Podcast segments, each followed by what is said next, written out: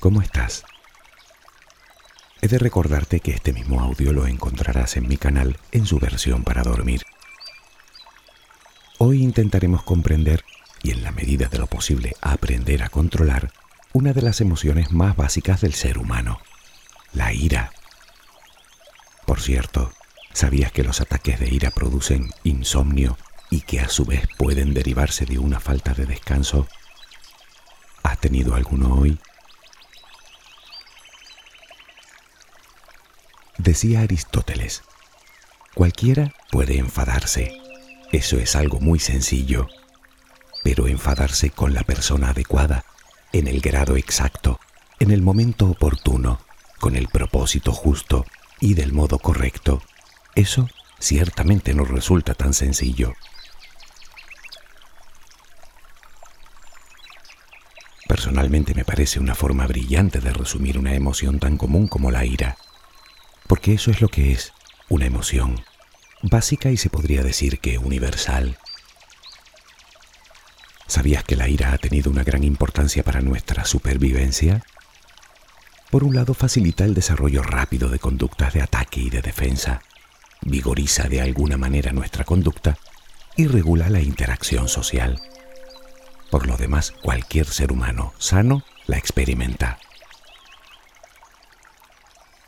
¿Recuerdas cuando hablábamos de la culpa? No solo es normal, sino necesaria. En su justa medida, claro. Pues con la ira sucede algo similar. Y al igual que la culpa, cuando es demasiado frecuente o desproporcionada en nuestras vidas, se convierte en un veneno devastador. En este caso, no solo para tu mente y tu cuerpo como sucede con la culpa, sino para tus relaciones y para tu vida en su conjunto. Desorganiza nuestra forma de pensar y de actuar. Bajo los efectos de la ira difícilmente seremos capaces de ver las consecuencias de nuestro comportamiento, por lo que podemos terminar haciendo o diciendo cosas de las que nos podemos arrepentir el resto de nuestra vida. Ya sabes lo que viene después. Culpa, remordimiento, vergüenza. La ira nos pone a la defensiva cuando no es necesario, por lo que puede entorpecernos para reconocer otros sentimientos. Y si todo esto no fuera suficiente, además transmite una imagen muy poco recomendable de nosotros. Pocas cosas generan tanto rechazo como una persona iracunda. Así es que, si bien queda claro que no hace falta aprender a enfadarnos, sí conviene aprender a controlar la ira y saber cómo expresarla. Dejemos claro primero que las emociones van íntimamente ligadas a los pensamientos. Una misma situación puede ser vivida de formas muy diferentes, tantas como personas han hollado este mundo. Por lo tanto, si queremos encontrar el origen del enojo, del enfado, no lo podemos buscar en las situaciones objetivas de cada uno, sino en algo más consustancial al ser humano. En realidad, y de forma muy genérica, se trata de una emoción que aparece cuando nos vemos sometidos a situaciones que nos producen frustración, desagrado, de alguna manera cuando nos sentimos atacados en cualquiera de sus formas. Obviamente siempre desde nuestro subjetivo punto de vista.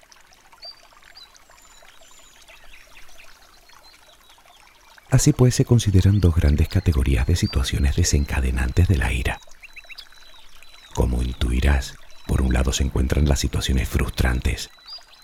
Esto es cuando encontramos obstrucción en el acceso a una meta, cuando percibimos que se vulneran nuestros derechos, cuando no aparece la recompensa esperada. Por otro lado existen lo que llaman situaciones aversivas. Hace referencia a las experiencias desagradables que enturbian nuestro ánimo y agrían nuestro carácter. Por ejemplo, intenta que alguien con dolor de muelas te sonría. Huelga decir que se trata de una emoción que puede variar mucho en intensidad. Puede ir desde una leve irritación hasta un descomunal ataque de furia. ¿Eres tú de las personas que lo sufren? Que sepas que las personas que se enfurecen fácilmente suelen tener lo que en psicología llaman una baja tolerancia a la frustración. Por lo general no aceptan las cosas como vienen y ante cualquier situación que parece de alguna manera injusta, reaccionan de forma exacerbada. Cuando aparecen esas expresiones extremas de enfado incontrolable y desproporcionados, se dice que el sujeto está padeciendo un trastorno de control de impulsos.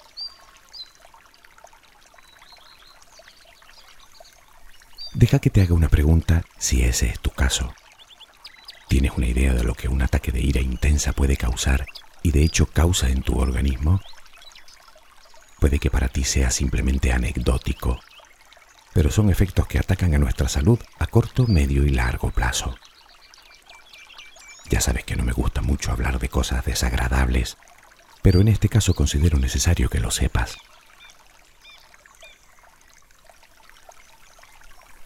La ira produce tres tipos de respuesta en nosotros. La primera es la corporal. Aumenta nuestro ritmo cardíaco, se acelera nuestra respiración, se tensan los músculos y el flujo sanguíneo se vuelve loco. A medio y largo plazo los males que pueden causar en nosotros son cuando menos preocupantes. Comenzamos con el aparato digestivo. Los ataques de ira pueden contribuir al desarrollo de diversas enfermedades, empezando por una simple mala digestión. ¿Sabías que las personas coléricas son más propensas al contagio con el virus de la gripe y que se recuperan más lentamente? Sí, la ira afecta también a tu sistema inmunitario. Supongo que no es necesario mencionar también los efectos en el corazón y en el sistema circulatorio. Y además aumenta los niveles de ciertas hormonas que no nos benefician en absoluto. Diabetes, colesterol, insomnio.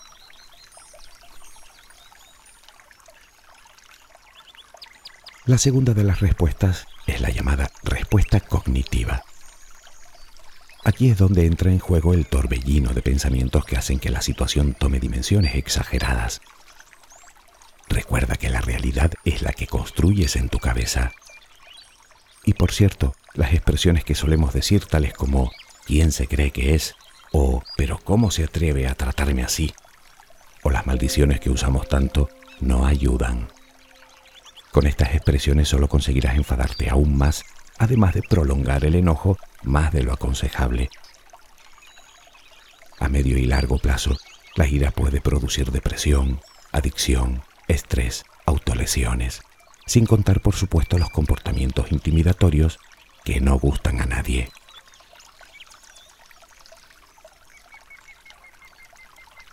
La última respuesta de la ira tiene que ver con la gestión de la conducta, porque no todo el mundo reacciona de forma especialmente agresiva. De hecho, el grado de agresividad depende de las conductas que hayamos aprendido a lo largo de nuestras vidas, fundamentalmente durante nuestra infancia. Ahora tal vez estés recordando eso que alguien te dijo de que no es bueno contener la ira, o dicho de otra manera, que es saludable liberarla. Bueno, los psicólogos ven este mito como algo peligroso. Algunas personas pueden utilizar este razonamiento para lastimar y cargar su frustración contra cualquiera. Aunque, ahora que lo pienso, mejor será aclarar varios aspectos antes de continuar. En primer lugar, la ira no es algo que entre o salga de nosotros, y además de forma agresiva y violenta. La ira es una emoción, y las emociones son alimentadas con los pensamientos.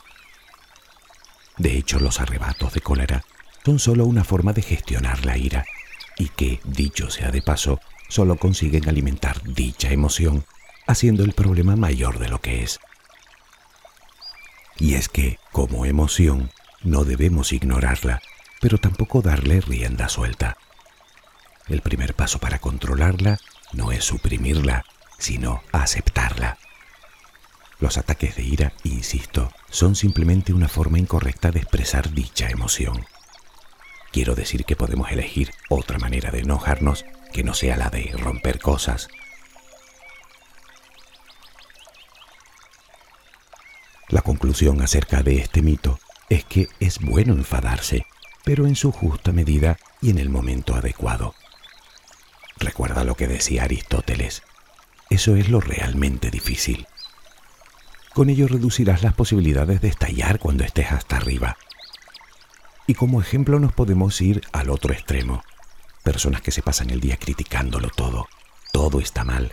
todo es una ofensa para ellos. Es como si se tragaran la ira que luego van soltando poco a poco. ¿Conoces a alguien así? Espanta un poco, ¿verdad?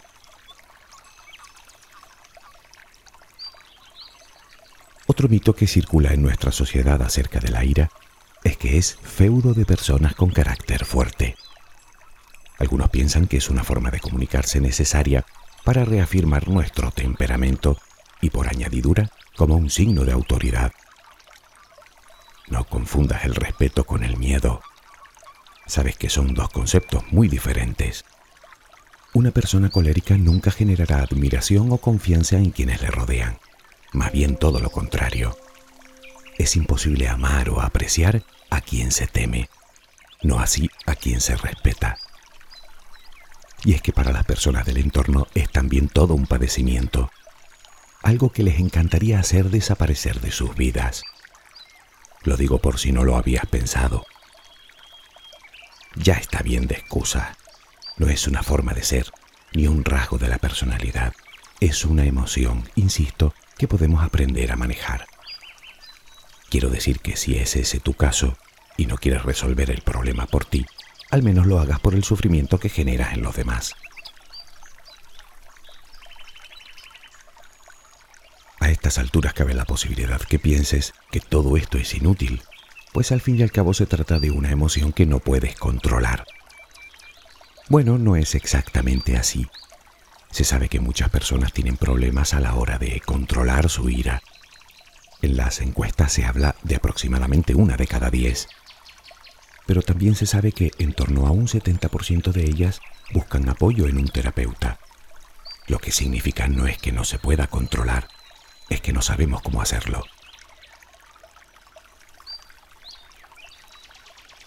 Y es que en realidad lo que no podemos controlar es la situación. Ya lo hemos comentado en otras ocasiones. El control está muy lejos de nuestro alcance. Pero sí que podemos controlar nuestro pensamiento y así la forma de expresar la ira. No hay por qué ser hiriente, o abusivo, o agresivo, o intimidatorio. Es uno el que elige cómo ser y cómo responder. Todos nos enojamos de vez en cuando y no podemos evitarlo, está claro. Pero lo importante es que busquemos una manera de expresar nuestra ira de forma constructiva, cambiando esos episodios de ataque por una actitud más productiva y menos dañina.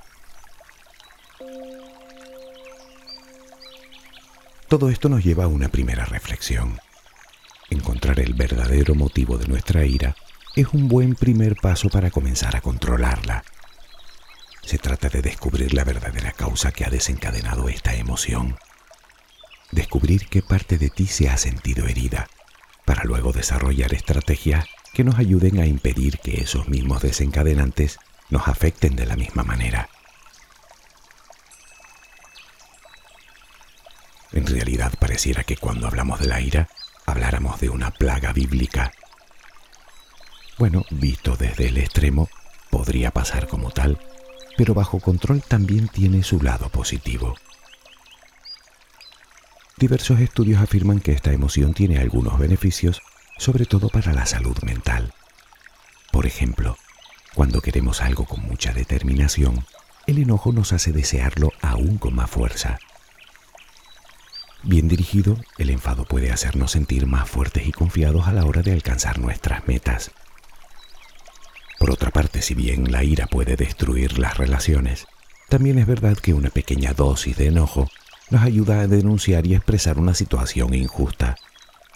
Mejor eso que acumularlo para exhibirlo todo de una vez, ¿no? En último lugar, la ira, siempre bien dirigida, insisto, puede ser una insospechada puerta para nuestro interior, si es que aún no la has encontrado. Permíteme seguir y entenderás perfectamente de lo que hablo.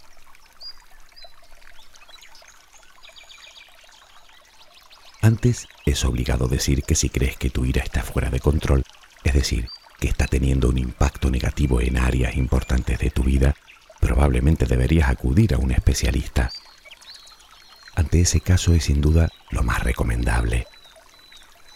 Un terapeuta trabajará contigo para que desarrolles una serie de técnicas para cambiar tus pensamientos y comportamientos por otros más constructivos, por otros que no hagan sufrir a nadie y por supuesto a ti tampoco.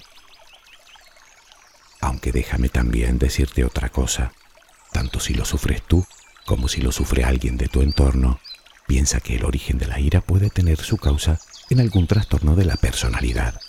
Por lo tanto, la inclusión de un especialista en el proceso de recuperación se hace del todo imprescindible.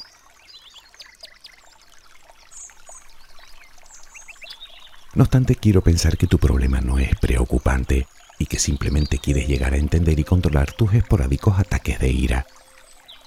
En ese caso, los psicólogos te hacen algunas recomendaciones. ¿Recuerdas que te decía que podrías encontrar en la ira una inesperada puerta hacia tu interior? Resulta que la relajación es la mejor forma de prevenir los ataques de ira. Ya conoces los beneficios que la meditación o el yoga tiene para nosotros y para la gestión de las emociones. Pues aquí va otra aplicación más de este tipo de práctica, la prevención de los ataques de ira, puesto que disminuye el estrés y ayuda a desarrollar la paciencia. Insisto que podría ser ese el lugar por el que entres en tu interior y comiences a verte a ti y al mundo desde otra perspectiva.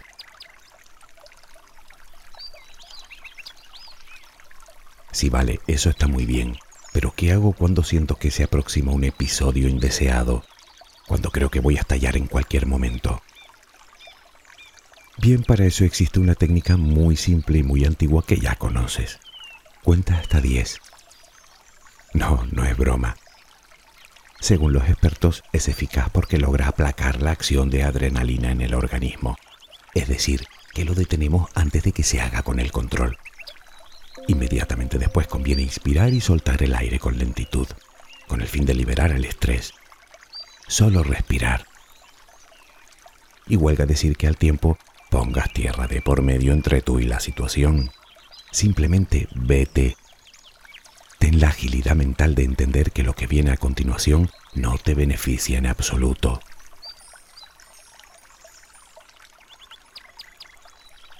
Puestos a hacer cambio en nuestras vidas, uno y muy bueno sería no acumular ira. No guardes enfado. Tarde o temprano vas a estallar.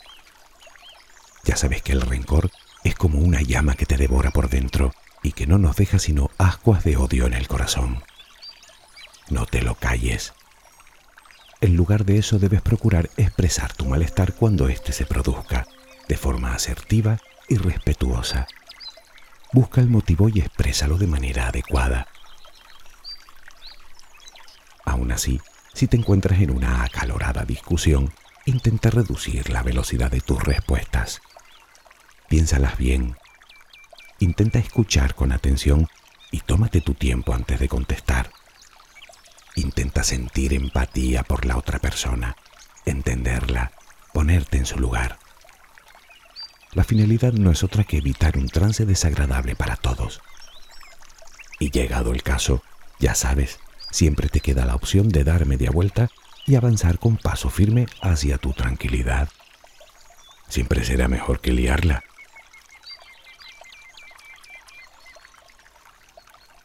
Otro punto importante, tal y como comentábamos antes, es tratar de encontrar las causas de nuestro enfado, reflexionar sobre ellas y entender por qué desatan esa emoción en nosotros. Debemos analizar si nuestra reacción es realmente justificada y, por supuesto, ser consciente del daño que causa en nosotros y en nuestro entorno.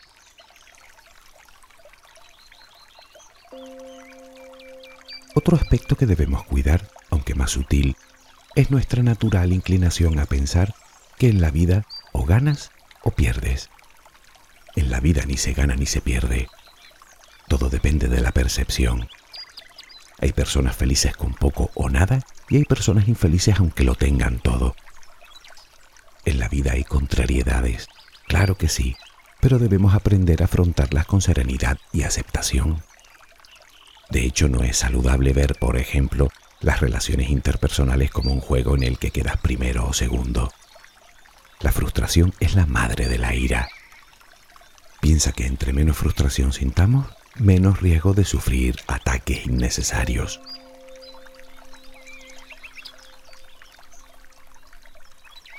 Sería bueno aprender también estrategias de resolución de problemas. En ocasiones la ira está causada por problemas reales e inevitables.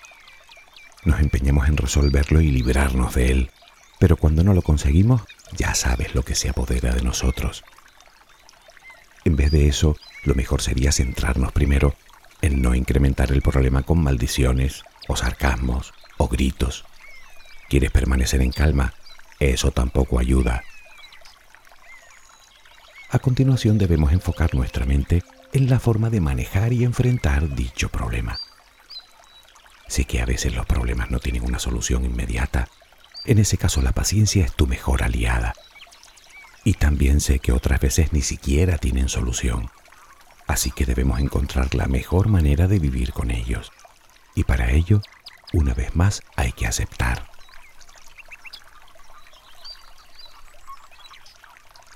Por último, y como estrategia de vida, cambia el pensamiento.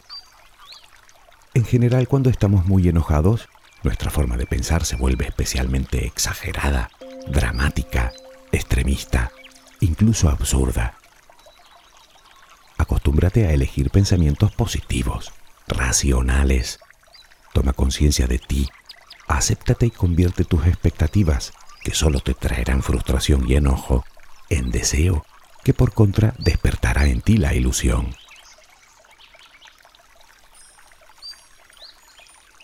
Si te encuentras próximo a un ataque de ira, ya sabes, vete, aléjate, cuenta hasta 10 y respira serenamente. Se recomienda poner una mano en el abdomen y notar con cada inhalación y exhalación cómo se hincha y se deshincha el estómago. Unos 5 minutos aproximadamente.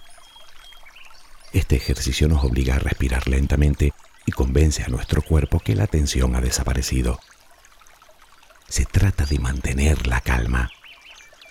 Una vez que enciendes la mecha, es difícil detener la espiral en la que entramos, es decir, que no la apagamos así como así.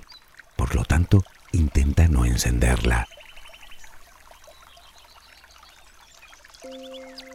Por cierto, ya sabes que seguir mascullando tampoco ayuda. Seguir dándole vueltas innecesariamente a lo mismo solo logra bloquearnos. En su lugar, repite algunas sencillas afirmaciones como yo puedo controlar esto, yo soy capaz de calmarme. Según los expertos, este tipo de afirmaciones reducen los reflejos que agitan la respiración de tal manera que la mente se aclara, dejando paso a esa parte de nosotros más capaz de manejar la situación. También para aplacar los nervios se recomienda contestar de forma controlada, evitando responder sintiéndonos heridos. Con eso solo obtenemos ponernos a la defensiva y crear una situación aún más tóxica.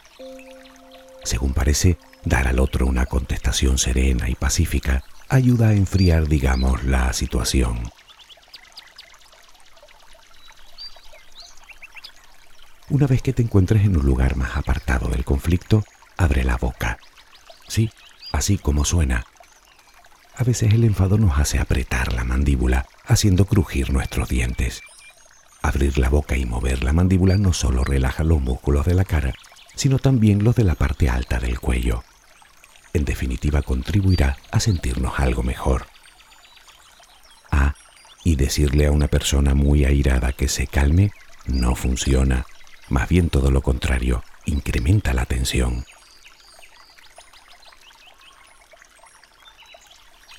Y una última cosa, recuerda que el humor es la mejor herramienta para combatir precisamente el mal humor. Como decía alguien que conocí, si tu mal no tiene cura, ¿pa' qué te apura? Y si tiene cura, ¿pa' qué te apura? A veces es mejor tomarse las cosas a broma, ¿no te parece?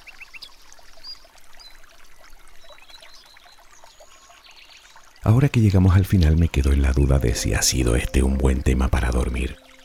Probablemente no. Pero ya que hemos hablado de algo tan desagradable, quisiera quedarme con la parte positiva. La ira, si aprendemos a gestionarla bien, es capaz de aportar beneficios a nuestra vida.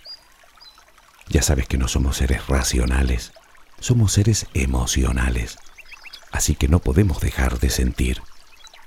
pero sí podemos aprender a manejar esos sentimientos para que jueguen a nuestro favor. Un proverbio chino dice, si eres paciente en un momento de ira, escaparás a 100 días de tristeza.